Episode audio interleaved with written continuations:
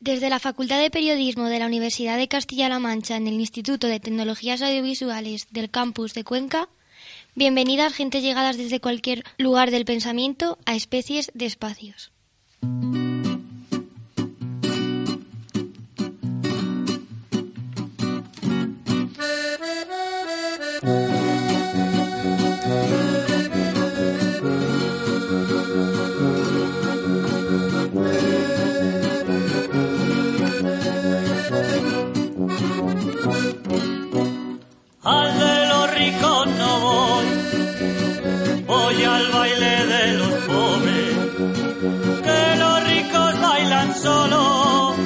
Y rigodones. Yo no sé hacer reverencias propias de la gente noble, porque me brinca la sangre en cuanto oigo dos acordes. Que yo en la plaza del pueblo celebro mis reuniones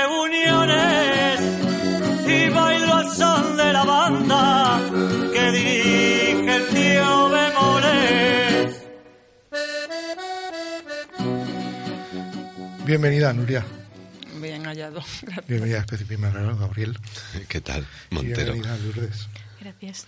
Eh, creo que nunca habíamos tenido una invitada que combinase también con nuestra canción de sintonía. es un pasodoble muy punky, hecho por Zascandil, que es un grupo de Tarancón. Y ¿cuánto ha cambiado la facultad y cuándo ha cambiado Cuenca desde el año 93 que estuvisteis en la situación? Es verdad, pues muchísimo, mucho, mucho. Eh, bueno, pues toda mi carrera, ¿no? Ha pasado desde entonces, porque en aquel momento, pues yo estaba empezando, la verdad. Y realmente cuando llegué, llegué hace, hace cinco años también, vine a presentar la- el primer proyecto y bueno, para mí totalmente desconocida, algo nuevo y maravilloso, la verdad.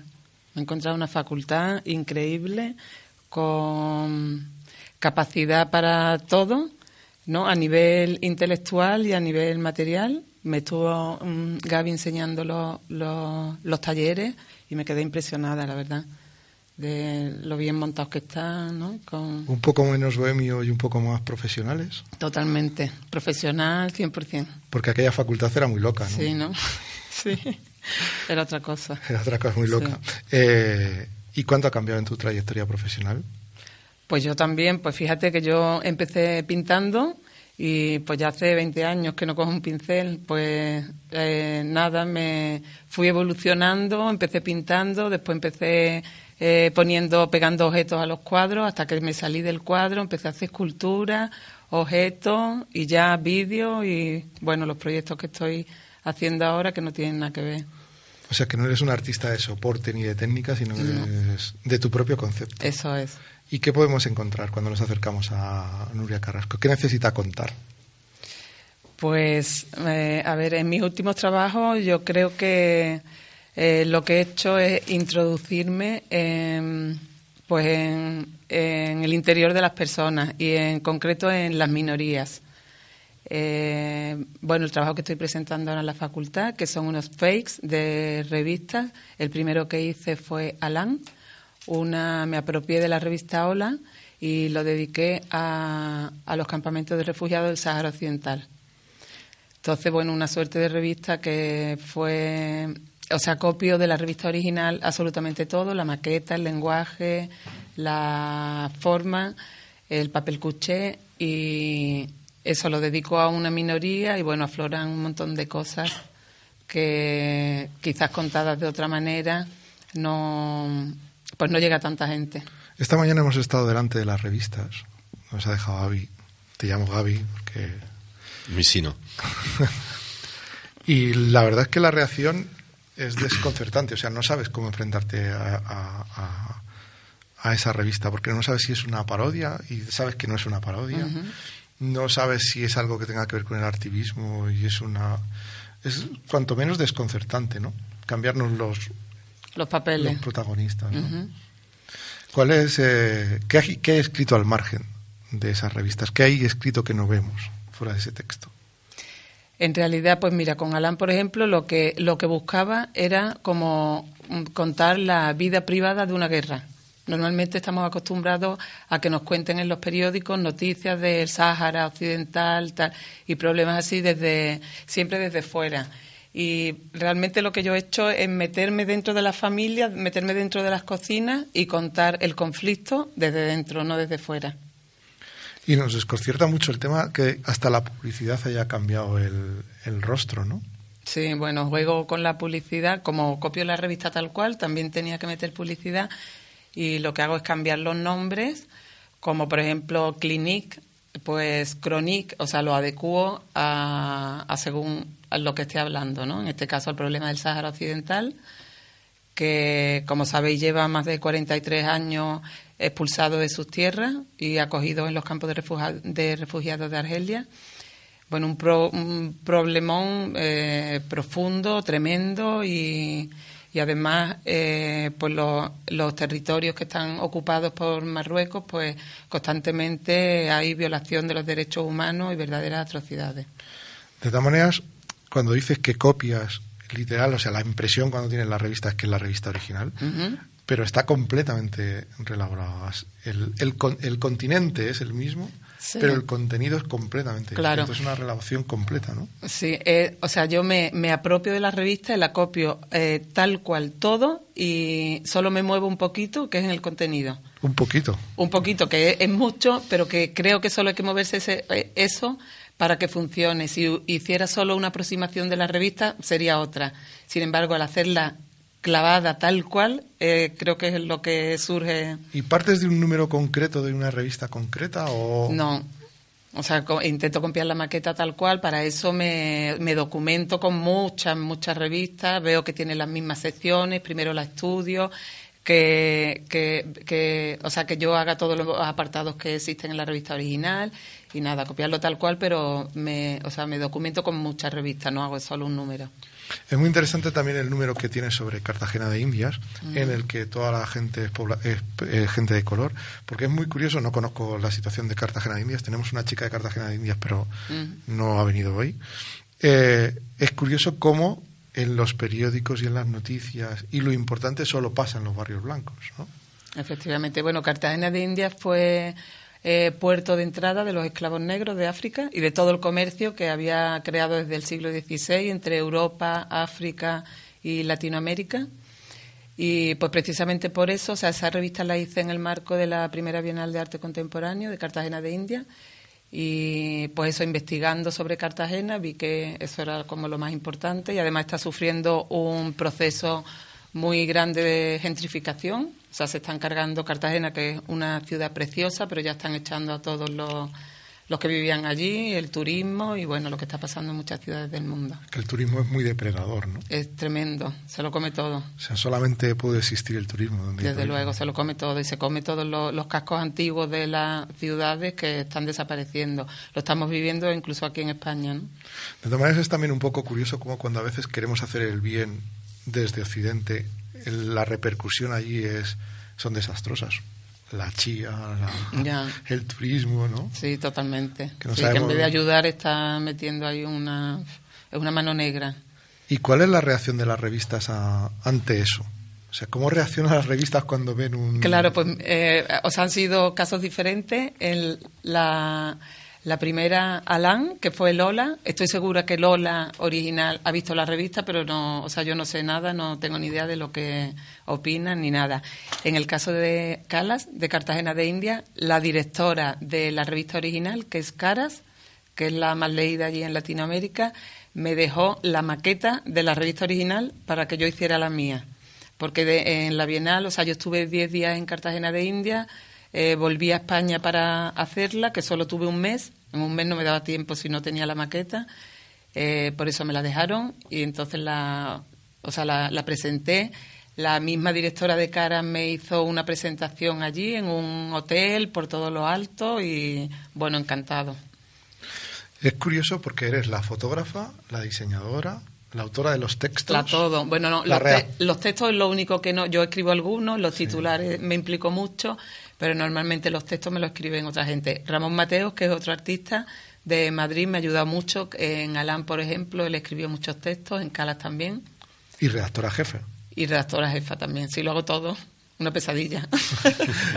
y, y ahora vamos a hablar de la última también, pero con esto ya cierras la página, con esta última cierras...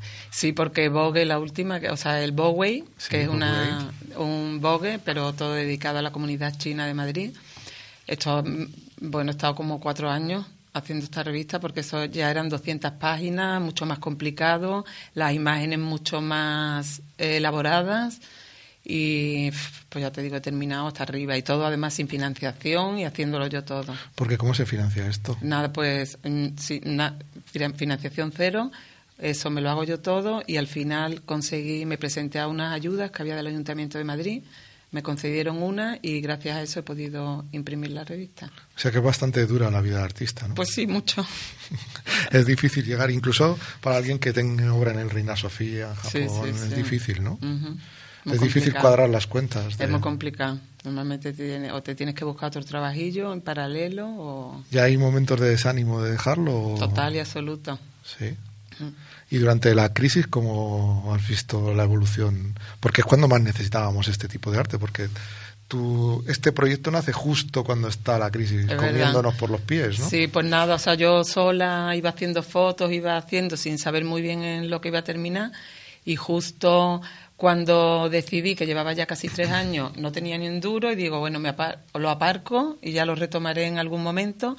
Fue justo cuando me, presenté a las ayudas y pues cuando dije, vale, pues entonces ya lo tengo que terminar y lo terminé. Pero, o sea, llegué en el último proyecto, llegué a abandonarlo y a decir, bueno, ahora paro un poco y, espero a conseguir financiación porque ya no podía. Y esta última que presentas ahora, Boway, es absolutamente desconcertante. O sea, porque realmente no estamos tratando de, mm, de personas chinas, sino son españoles que pues, están produciendo cultura en España ya, ¿no? Sí, son, bueno, son muchos estudiantes. Sabes que es de Millennial ISU, que es como los Millennials, que son la segunda generación de chinos, que hay algunos que ya em, han nacido en España. Y, bueno, otros son universitarios, realmente lo de los chinos lo hice porque me estaba muy intrigada. Veía en Madrid que estábamos rodeados de ellos, aparte de las tiendas de, ropa y de, comida, de alimentación.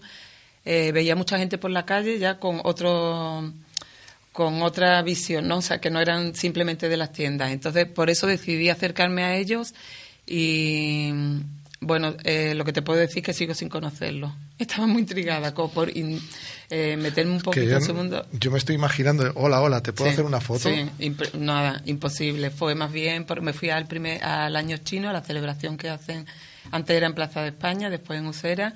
Ahí me acerqué a una directora de cine, me fui a su casa a hacerle una entrevista y estaba otra chica que es traductora y tradujo la, poesía de Luis Cernuda al chino, muy interesante.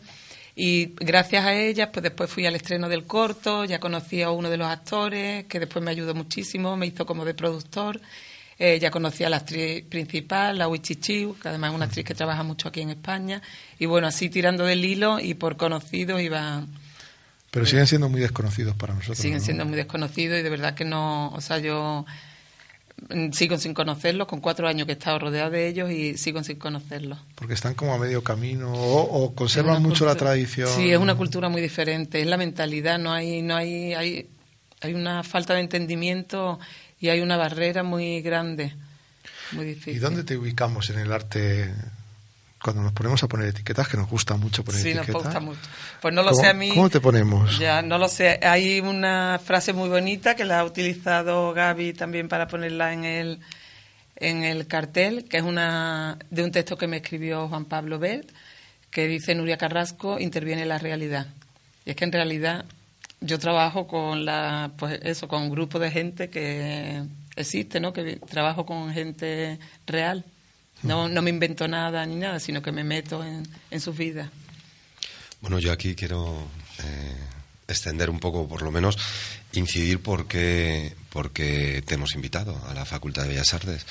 Eh, porque por una parte hay un trabajo creativo que es innegable, la habéis estado hablando sobre no solamente edición, sino también de conceptual, de ironía, de bueno antes, eh, pero sobre todo y creo que a mí es lo que más me, me, llega, me emociona del trabajo de, de Nuria, es que ha creado una herramienta muy kitsch eh, que realmente se ha convertido en una herramienta de empoderación o de empoderamiento para sectores de, población que son altamente sensibles. Eh, ¿Y por qué a mí me interesa? Pues porque yo también he trabajado y trabajo en muchas ocasiones, pero siempre a través de, en este caso a través del vídeo o documentales, justamente de esta manera. Es decir, tú creas una, una herramienta eh, en la cual la gente eh, se visibiliza, después se la devuelves y ver simplemente el, cómo ellos se ven reflejados en unos entornos mediáticos eh, a los cuales jamás se podrían haber imaginado que podrían haber accedido, eso genera una asertividad, eh, genera unas empatías. Yo creo que es una herramienta absolutamente impresionante. Supongo que tú lo habrás visto en muchas ocasiones de cómo, por ejemplo, en el Sáhara, cuando vuelves con tu revista, eh, y de repente alguien ve la revista y dice, anda, pero si yo estoy en, la, soy, yo. estoy en la portada de Lola, eh, donde normalmente está la Preisler o, unas petardas impresionantes, ¿no? Y ese camino hay que hacerlo desde el arte, no se puede hacer desde el periodismo. ¿Por qué el periodismo no hace eso? ¿O por qué el periodismo no simboliza lo mismo o, o tiene la misma fuerza que el arte? El periodismo lo hace, pero yo creo que, o sea, lo que yo hago es hacer ese giro, yo creo que le, le da pues atractivo a la gente para acercarse a eso, ¿no?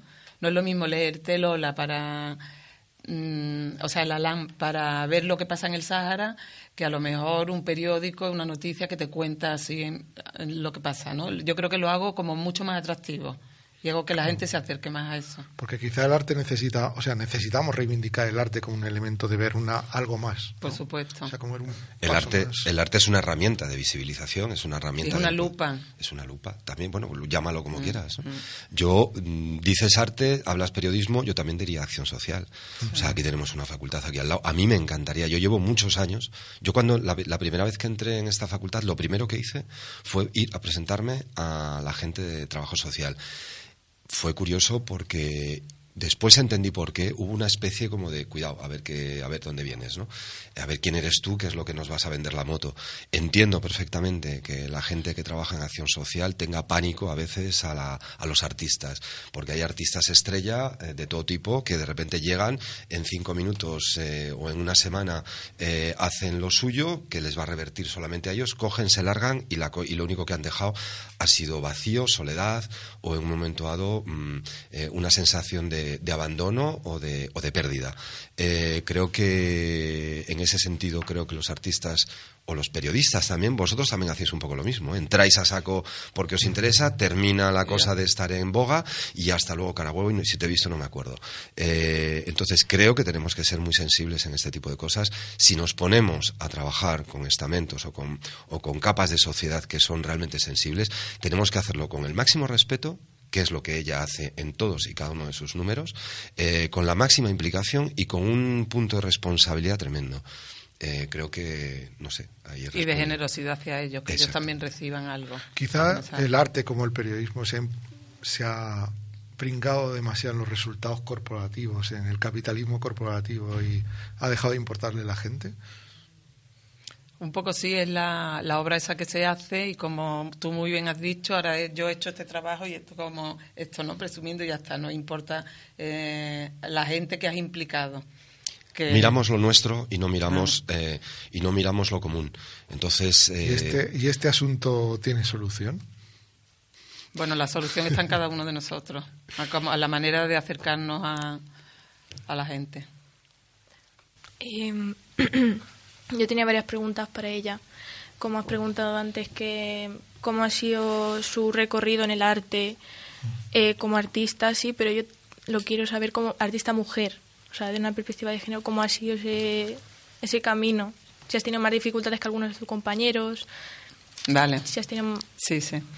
Pues eh, un sí rotundo, porque estoy convencida y lo he vivido además en mis propias carnes porque todavía la mujer no, no está al mismo nivel que el hombre y en el caso del arte, como en otras muchas profesiones, también. Yo no sé si, bueno, pues ahora que he firmado el botijo, yo empecé firmando cuando firmaba los cuadros, porque soy muy consciente cuando tienes que inventar, inventarte una firma, hago así como un garabato, una NCO, y pensé para que no sepan si soy una mujer o un hombre. Y soy consciente de eso. Y bueno, la mujer sigue discriminada, lo ha estado siempre y todavía sigue, aunque pensemos que Mira, mm, perdona que te interrumpa, Lourdes. Eh, por cierto, ayer hiciste una pregunta en la presentación de la Preciosa y cuando, cuando, cuando se presentó, eh, cuando hicimos la comunicación con, la bloguera en, el Sáhara, a través de Twitter o a través de WhatsApp, eh, dijiste, ¿dónde están los hombres? Esa pregunta me pareció, vamos, absolutamente fantástica. Mira, hoy he tenido una tutoría con una alumna muy aventajada, vamos, fantástica, me encanta que venga, que me pida tutorías en la que mm, me, decía una cosa acerca del... De, está trabajando sobre el carnet de identidad, sobre la identidad, etcétera, etcétera, y dice que, bueno, que no entiende... Tuvimos una conversación muy, muy, muy agradable, muy, muy, muy profunda, sobre todo porque decía que no entendía por qué tiene que definirse como hombre o mujer dice, es mucho mejor que venga la sangre, eh, o sea, que, viniera el grupo sanguíneo. Es decir, el, y yo le dije, creo que mm, solamente habrá una igualdad eh, efectiva entre el hombre y la mujer cuando eh, en el carnet de identidad no venga hombre o mujer. Es decir, no es, no es, no es, no es necesario en absoluto. Porque cuando tú estás mm, significándote como una cosa o con la otra, en el fondo estás separando, en el fondo estás negando a la parte contraria.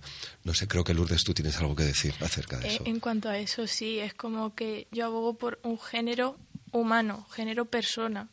¿Sabes? Porque es lo que dices tú de que cuando hay una diferencia, ahí ya es cuando chocan. Hay choque de ideas y hay guerra. Es cuando sí, sí. ¿Sí? hacer alguna pregunta más? pues mm, sí, quería preguntar que por qué el fake para como herramienta. Ya, bueno, en realidad no lo sé. O sea, yo no digo, ah. ay, voy a hacer un fake, sino pues cuando me invitaron a Artifariti, a lo del Sáhara, a hacer un proyecto en el Sáhara, pensando de qué manera podía poner yo la lupa ahí y que mucha gente se enterara de lo que pasa ahí que en realidad lo que, lo que podemos hacer. Pues bueno, yo tenía vídeos que me metía en las casas de la gente y en realidad se me ocurrió lo de Lola porque una amiga que ya no está con nosotros, Carmen Calmo, Carmen Calvo, perdona. Campos. Campos, es verdad. Carmen Campos. Eh, leía Lola toda su vida y hablando con ella siempre me decía, ¿y tú qué haces eh, los vídeos de las casas y tal? Y lo de Lola. Habíamos tenido algunas conversaciones de Lola. Entonces, pues justo pensando en el Sáhara dije, un Ola del Sáhara. Y ya, o sea, no, no fue que yo dije, ahí voy a hacer un fake de Lola, sino que eso viene como por otra vía, ¿no?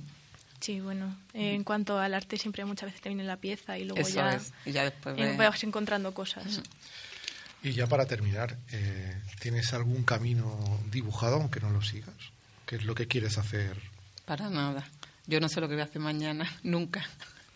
Qué bonito. Pues muchísimas gracias Lourdes, muchísimas gracias Gaby, muchísimas gracias Nuria, ha sido un placer de conversación y esperamos conocerte más y más veces. Muchas gracias. Ojalá. Gracias.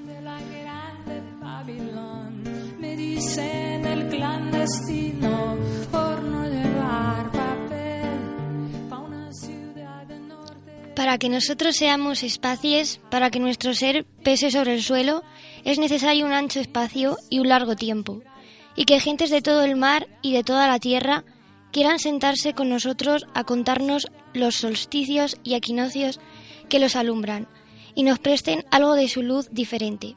Gracias, gentes llegadas desde cualquier lugar del pensamiento a especies de espacios. Seguimos en el camino. Mi condena, correr es mi destino para burlar la ley, perdido en el corazón de la grande Babilón. Me dicen el clandestino, yo soy el quiebrale